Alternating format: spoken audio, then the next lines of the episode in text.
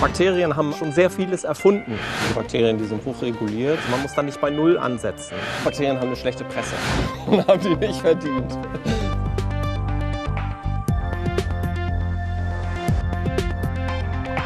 Was wir machen, ist so ein Auserkunden von biologischen Bodenschätzen letztendlich. Also wir versuchen Bakterien und deren Fähigkeiten aus, äh, aus der Landschaft zu entnehmen und dann Enzyme dort zu finden, die beispielsweise bestimmte Reaktionen der chemischen Industrie ersetzen können.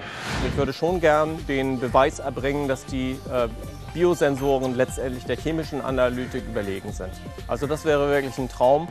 Äh, das so weiterzutreiben, dass, dass man die chemische Analytik, so wie sie jetzt betrieben wird, äh, vergessen machen äh, kann.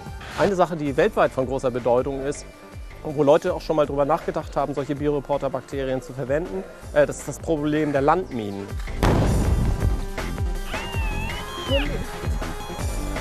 Wir haben ja sehr viele Minen, die irgendwo verteilt sind in schwer zugänglichen Gebieten oder man geht dort besser nicht hin. Und äh, da ist vorgeschlagen worden, dass man Bioreporter-Bakterien im Umfeld äh, verstreuen könnte, gerade lumineszente äh, Bakterien, die würde man dann versprühen und dann könnte man äh, per, per, Satelliten oder auch äh, Luftaufnahme äh, die, die Detektion machen. Ja, und ansonsten, ich mache ja nicht nur die Biosensoren, bin ich sehr daran interessiert, alles zu tun, was dem Ziel dient, von der, von der Erdölwirtschaft wegzukommen.